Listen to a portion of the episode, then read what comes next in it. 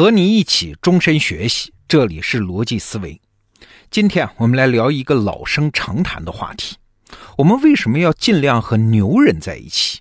哎，这个问题的答案好像明摆着嘛，因为牛人就是人脉啊，就是资源啊，认识他们，讨好他们，我们就可以请他们在关键时刻出手帮个忙嘛。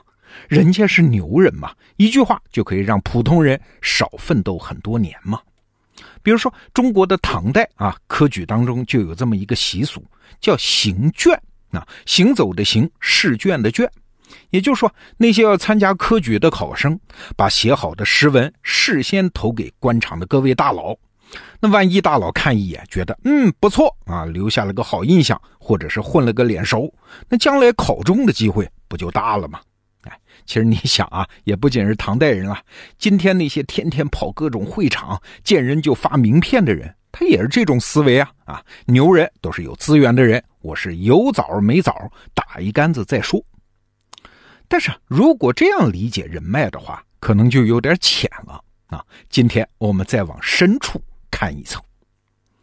如果把社会看成一个网络的话，那每一个牛人的出现呢，其实就是在网络上打造出了一个超级节点。哎，那下一步会发生什么？在它的周边就会出现一系列的其他节点啊，就是生态位啊。那亚里士多德不是说过一句话吗？大自然厌恶真空，一旦出现了空白的生态位，实际上就是在邀请别人去填补它呀。至于你和这个牛人认识不认识，他对你的观感好不好，他愿不愿意主动帮你，其实没那么重要。重要的仅仅是和他在一起。我们来举个例子啊，比如说达尔文的进化论，那是灿烂夺目啊，被称为是十九世纪最伟大的发现之一。那达尔文当然是超级节点。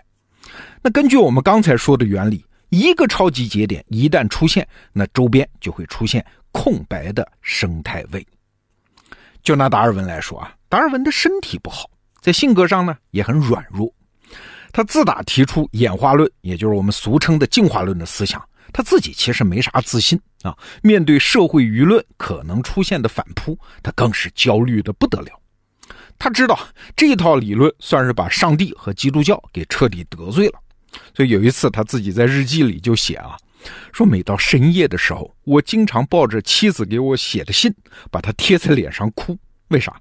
因为我真的不知道我死了之后，我的和我的妻子能不能在天堂相逢。所以呢，达尔文从环游世界回到伦敦，一直到写出《物种起源》这本书，中间有二十多年的犹豫期啊！你就想他这性格得是多纠结吧？哎，你看他一纠结，这牛人身边的空白生态位。就出现了什么呀？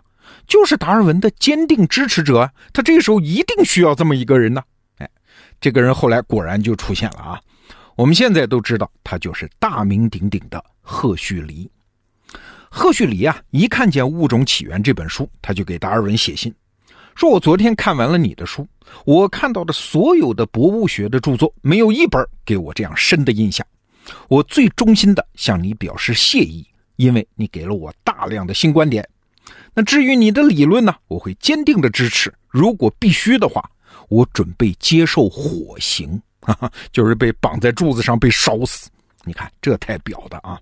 好了，《物种起源》发表的第二年，英国的牛津主教就召开了声讨这演化论的大会，然后就上演了科学史上那著名的一幕啊！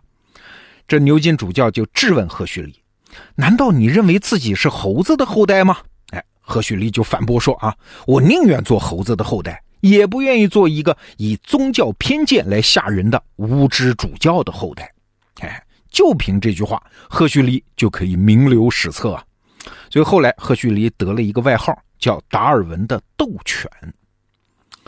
那时隔一百多年，我们再来回顾这个场景啊，你会发现两个很有意思的事儿：第一，和牛人在一起，和达尔文这样的光辉灿烂的明星在一起。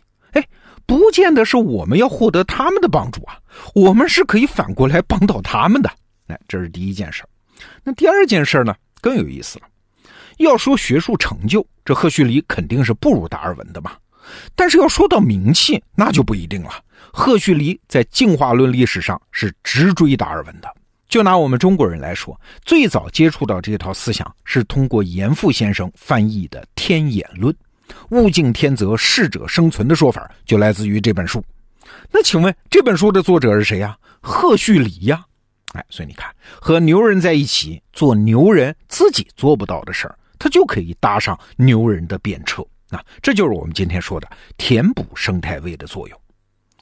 那从这种角度来思考人脉这件事儿啊。我们是不是发现，其实主动权是操之在我的，而不是乞讨牛人给我们以主动的帮助？啊，刚才举的这个例子是给牛人补窟窿，但生态位思维给我们的启发其实比这个要多得多。只要有超级节点，你不需要和他打交道啊，你也可以占据自己的生态位。我再举个例子，假如啊，假如我们回到文艺复兴时期的佛罗伦萨。假设你是一个有钱有势的人，比如说吧，你是个大主教，要修一个教堂，那你肯定要搞一些大的艺术项目工程嘛，那你肯定要搞艺术家的工程招标嘛。好，现在你知道艺术家当中达芬奇很棒，但是招标哎，这不可能只有一家呀，你肯定还需要找到一个在艺术风格上能和达芬奇岔开的人。哎，一打听，嗯，米开朗基罗也不错，那就都来吧。哎，我们都知道啊，达芬奇作画严谨、科学、精确，充满理性。那米开朗基罗呢？风格上跟他就岔开了啊。米开朗基罗强调戏剧冲突的瞬间，笔下每个角色都有故事、有张力，是很感性的表达。所以啊，在那个时代，达芬奇和米开朗基罗是经常成对出现在招标现场。那普通人呢，聊起艺术的时候，也难免要一起说起他俩的八卦啊。其实这俩人关系还不好，但没关系，他俩就是舞台上的角色。艺术家当然主要是自己成就自己啊，但是市场需求的推动，对风格多样性的追求也很重要啊啊！所以只要有舞台，在舞台上就会出现两个对等的，甚至是更多的生态位啊。只不过你在不在现场，在不在舞台上，如果在。你就有机会填补。咱们中国民国时候的京剧界也是一样啊，有了梅兰芳那么耀眼的巨星，那好，经常和梅兰芳唱对台戏的另外一个名角程砚秋，那就有了一个生态位啊。所以后来又创立了程派嘛。那你想，即使不是程砚秋啊，那一定也会有个什么其他人，因为和梅兰芳双峰对峙，而在京剧历史上留名后世。所以你看，和牛人在一起。你不用讨好他的，甚至不用认识他，甚至不用关系和他好，历史舞台自然会给你留一个位置，啊，当然了，如果当年的米开朗基罗不是生活在佛罗伦萨，如果程砚秋不是非要和梅兰芳争个高低上下，他们的艺术成就，哎，也许还真就没有后来的地位了。那今天这个话题，我们甚至还可以往深里说一层，就是啊，甚至还可以出现一个生态位，那就是牛人的反对者。我们举个哲学界的例子吧，就是黑格尔和叔本华。话说，十九世纪初年，一八一八年的时候，这黑格尔啊，著名哲学家，到柏林大学当哲学教授。十一年之后呢，黑格尔又当上了校长啊，他算是把哲学的地位抬到了那个时代的制高点啊。当时一大堆粉丝。但是就在这段时间呢，柏林大学还活跃着另外一个人，那就是叔本华，他也是哲学家。这叔本华年纪很轻啊，但是他专门和黑格尔对着干，说这黑校长啊是个疯子、诡辩家、江湖骗子。那叔本华就选择在黑格尔开课的时候，在隔壁教室也开课啊，搞了一个教学擂台赛。